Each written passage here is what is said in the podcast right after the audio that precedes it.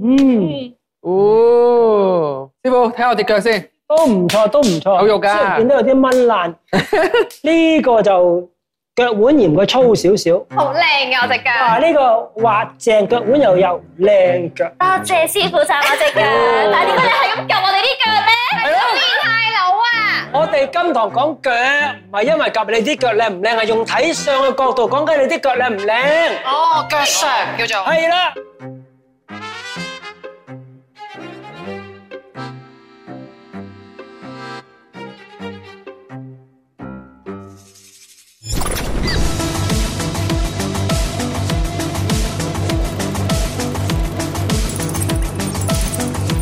今集睇完啦，仲要睇你行路喎。嗱，嘉文行先啦。係嚟啦，一號佳麗，嗯，睇到嘉文，少少入住腳，可以翻去啦。佢成功咗 Ờ. 啦！哦，正我啦，唔得咁樣行，要平。平時行路個樣啊，多謝佢以為喂，上嚟二號佳麗，係好輕微、好輕微嘅張外愛，向，真係冇乜自到信。 Johnny 份啦哇，插晒袋嘅，哇，好型喎！喎，哇，好似大富豪咁樣，要插咁咪咁袋，行嘅平時，係啊都唔係咁行嘅。跟住到 Carmen 啦喎，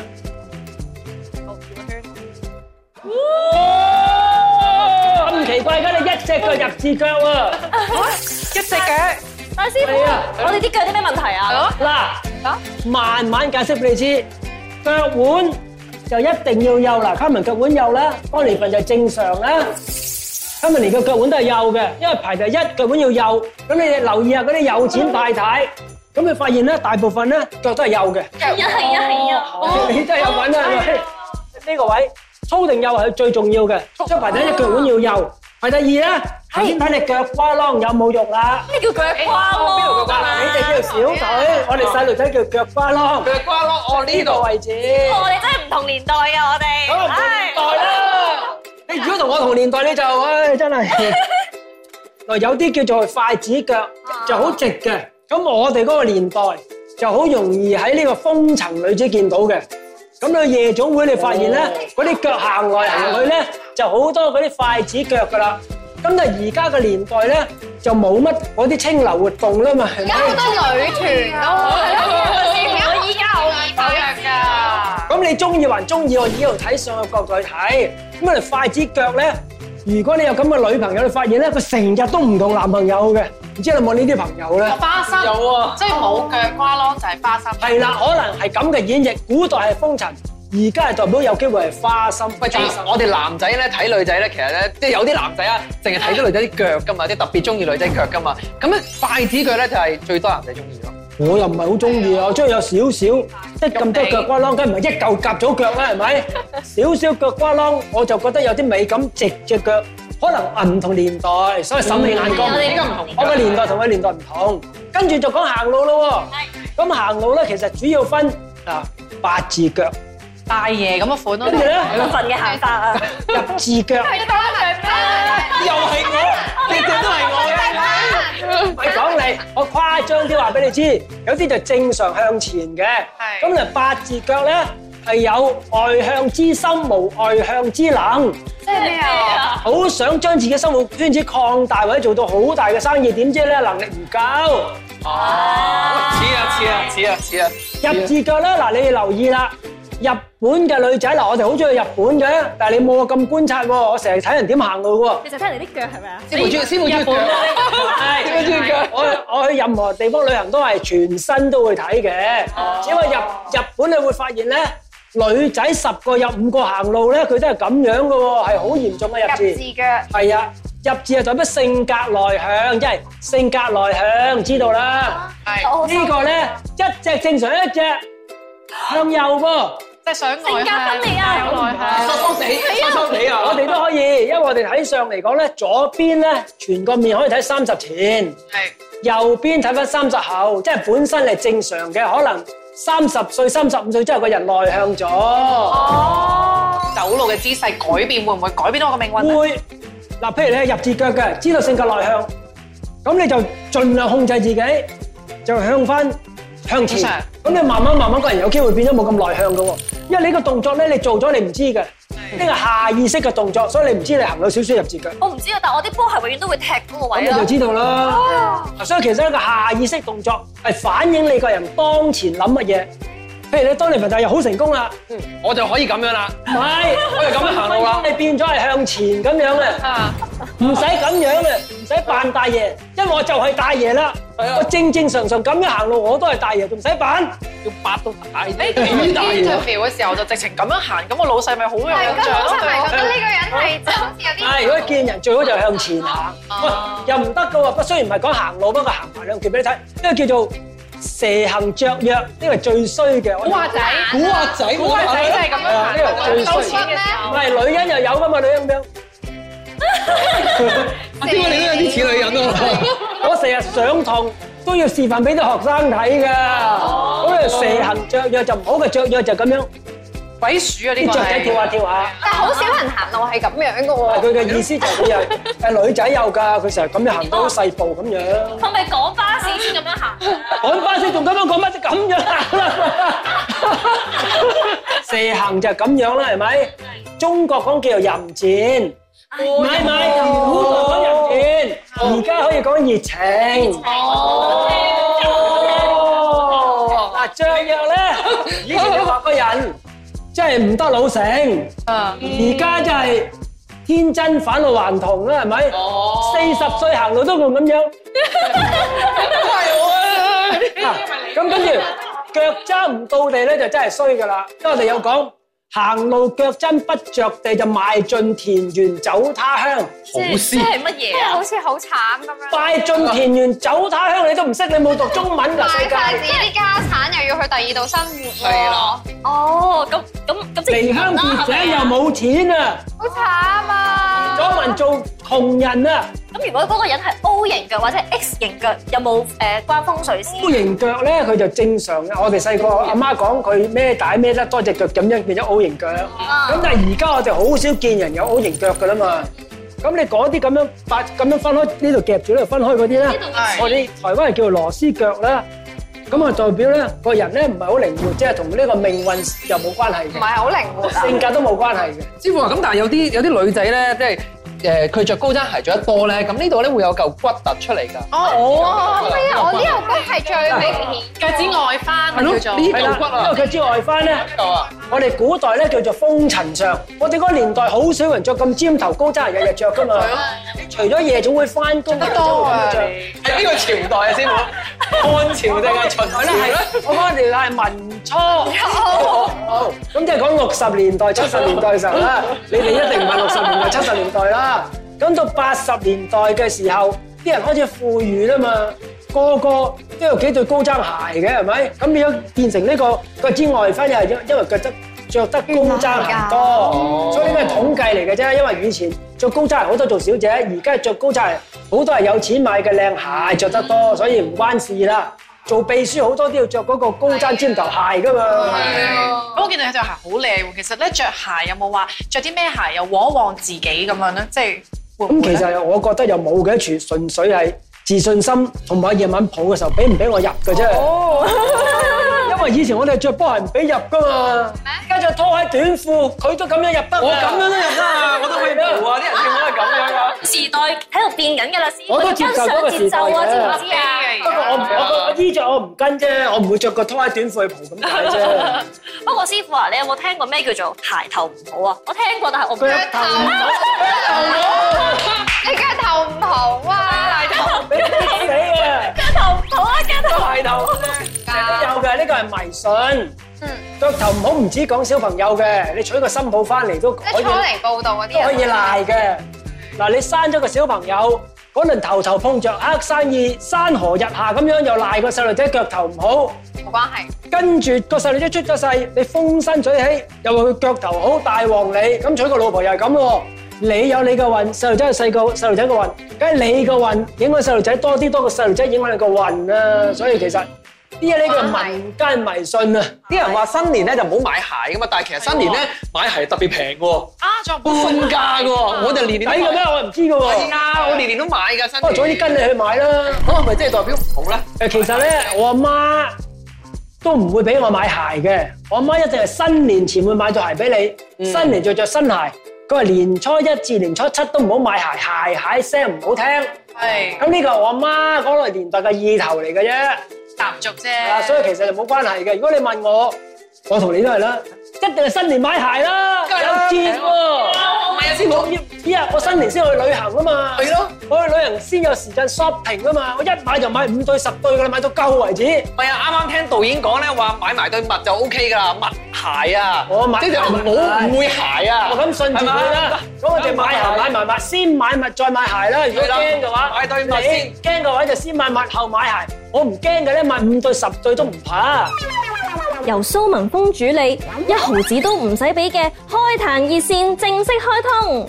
大家有咩諗唔明、諗唔掂、諗唔通，都可以將問題 WhatsApp 過嚟七零七一一九九零，蘇師傅有機會喺度幫你解答疑難，指點迷津。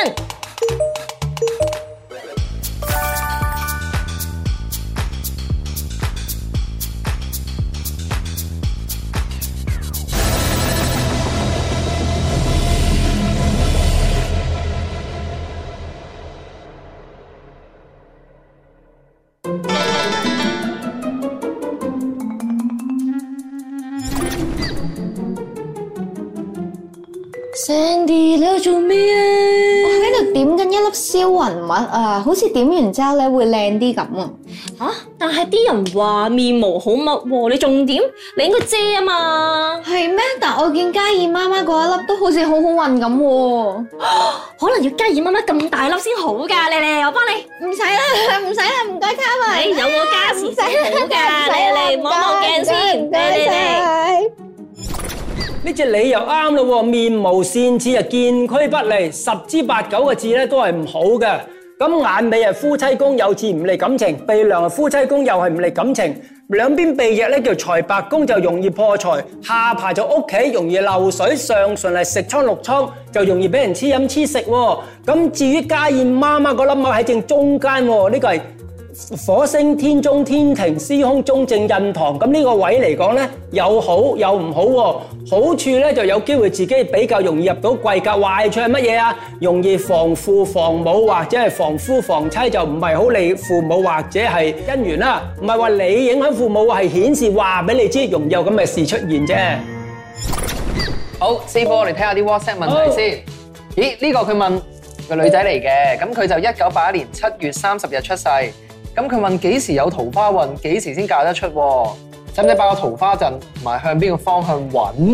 咦，咁師傅我可以起個盤喎，幫佢。好啊，正所謂一命二運三風水，命同運就冇得搞嘅。嗯風水就搭夠啦，因為每年有桃花位嘅喎嗱。今年二零二二桃花位，記住啦，今年正北一杯水加個音樂盒，到二零二三嗰個就埋你啦。萬一今年都唔成功，四六七八西南，記住明年西南嘅桃花位擺杯水加個音樂盒。咁屬雞嘅咧，重桃花年。就馬年同鼠年，係希望當年朋友啲好嘅消息啦。因為馬同鼠，鼠就過咗啦，馬就要二零二六，係啊，輪到你啦，喂，師傅，係係啦，啦，係翻 OK。喎咁佢嘅八字咧，好似係誒。乜嘢好字啊？你咁冇信心喂啊？喂喂，我唔覺得好似㗎係師傅佢八字咧，二零二四年就開始會有桃花運喎。係，我睇睇睇係嘛，睇，師傅？咁我都係起個八字出嚟先得啊，使唔使？嗱，講一講師傅佢個八字係咁樣嘅，身有啊，Donald 呢啲字好靚啊！係啊，好多人都係咁講嘅喎，係同埋月靚過我少少啦，我係哋啦又要睇多下我呢份。隻仲靚得犀利。己有 Ừ. À. 好似啊，你唔使起埋大運啊，誒大運要啊要啊係啊，喺大運都要睇。呢個叫犀利，呢個幼稚園 B B 班啊，大佬好。厲害！我冇呢個 app，我係要自己計有。呢個八字都唔知幾歲起運啊？睇下先誒，佢係四歲起運，三歲都唔夠啊，係兩歲零二百幾日。當當你唔好話你識我哋啊！啊冇咁啊，嗱，輪到你睇啦，係嘅。佢幾時有姻緣啊？其實二零二四年打後咧就開始有姻緣啦。咁你做乜呢呢個唔睇個姻緣啦。觀察下，男人以妻為財，以財為妻，女人要官殺為夫。係啦。咁呢個咧，其實廿五到廿七嘅姻緣，所以其實佢唔係冇姻緣。咁有時啲人錯過姻緣就當自己冇姻緣咯喎，所以成日強調啲女人有得嫁就咧飯應，離咗婚都好過冇嫁過。咁佢就棘手少少啦。一個八字除咗呢個位有一個姻緣之外咧。全部一路數落去咧，完全冇觀察嘅。咁唯有就睇流年啦喎。流年咧就二零二四叫做甲辰年，咁二零二五咧叫乙巳年。咁呢個咧就係官呢個就係殺就姻緣運喎。最關鍵咧就係呢個龍年啦，個龍係佢紅豔桃花，又係四同五尾年，所以二零二四咧桃花加姻緣運。嗱，姻緣咧其實係注定嘅，唔係注定嫁唔嫁得出喎。係注定好唔好啊？係咁原來呢個八字咧，個老公係點樣咧？我會同佢解釋。嗱，你識個老公咧，成日講以後點，以後點，以後點，又話發咗達買個島俾你做皇帝，點知乜都諗得完美，個頭乜都做唔到，嗰個就係你老公嚟噶啦。我識得個講字啊！自己有自己嘅破綻，有破綻佢錯過姻緣，第二個破綻佢成日識埋啲冇結果嘅人。Ờ, 哦，佢話咧，佢屋企對面嘅鄰居門口一左一右掛咗個兩個金色小葫蘆，金色小葫蘆係啦，啊！會唔會影響到我屋企風水咧？點 OK 化解咧？總之唔係獅子、老虎、麒麟、貔貅嗰啲咧，其實就唔使驚噶，或者門神都驚。咁葫蘆咧掛喺自己屋企就影響佢自己嘅啫，影響唔到你對家嘅，所以唔使驚。同埋葫蘆，如果真嘅葫蘆瓜，唔係話金屬葫蘆。嗰啲就唔可以亂掛噶喎，因為通常葫蘆咧就攞嚟收嗰啲嘢嘅，通常擺五鬼，即係間屋只係擺一個嘅啫，唔可以亂擺嘅。佢話咧，佢屋企咧附近對面村屋圍牆入口會有呢一個頂部形狀凸起嘅嘢，佢同佢老公咧都覺得呢一個好似一個棺材嘅蓋啊，好似直撞佢哋間屋咁樣。咁佢而家咧就掛咗呢一串五帝錢啊，咁樣有冇幫助咧？好。但係真係似棺材好似啊啊！咯，呢個頂。喺風水叫夫形喝象，聽住啦，名稱叫夫形喝象。佢真係睇到似棺材咧，就容易裡面有人有問題嘅喎。咁我又親歷其境，真人真事遇到一個咁嘅個案，睇一個屋，佢出面咧有個煤擺煤氣嗰啲四四方方嘅。咁我日頭去睇，睇來睇去睇來睇去唔見有咩煞氣啦。咁到夜晚熄咗燈，跟住開燈啦。咁開燈嘅時候咧，佢有嗰啲街燈一個波咁樣，好似一副棺材隔離有個幡咁樣。誒、嗰、個戶主咧就真係咁啱住喺嗰個房嘅細路仔過咗身，跟住仲唔止唔止喎，佢間屋係矮層嚟嘅，對面係停車場。咁對面停車場口咧，就對到對到正佢間屋嘅，咁咪不不停出出入入出出入入咯。所以間屋有煞氣，又加埋個房有呢、個，就容易有咁問題啦。咁夫形喝象啦嘛，如果佢似副棺材，你諗下五帝錢化唔化解到啊？應該未必得啦。咁用咩化法？解啦？裝個嗰啲隔光嗰啲窗簾，拉埋佢，睇唔哎到咁就。閂咗個窗佢，攞個鐵閘裝住斜住佢。葫蘆，黑葫蘆，黑曜石葫蘆。似副棺材，你擺個葫蘆關咩事咧？擺十字架，十字架外國宗教，字架。啲擺咁係咩啊？擺個公仔喺窗邊瞓喺佢度，仲恐怖，啊咁咪仲恐怖係咯？擺咗個人入棺材，咁咪唔輪到你啦。咁咪唔係唔使你入棺材咯。個假人嚟嘅喎。咁但係你冇唔係公仔又幾恐怖啫？你可以買個好靚好靚嘅公仔都得㗎。但係好靚好靚先得人驚啊！係有啲瞓棺材啊嘛！我有次睇個地產好旺嘅時候，冇發過市喎，開咗幾個月。點解咧？對面擺咗對貔貅，咁你點算咧？擺翻有對，啲錢喺度，擺翻對斜住佢。送錢都咁蠢㗎你！擺塊鏡喺度，反轉就吸個貔貅翻嚟咯。我擺包牛肉乾喺度，即係變咗佢爭你錢啦，係咪啊？咪養咗佢個貔貅啊！幫你打工啊，大佬！嗱，所以睇風水，你每日遇到個問題，因為千奇百怪嘅，你就盡諗辦法對症下藥去解決，所以呢個叫做鬥殺。嗯咁鬥殺你就覺得好巴閉啦。咁其實鬥殺就咁嘅意思。好，睇下邊先。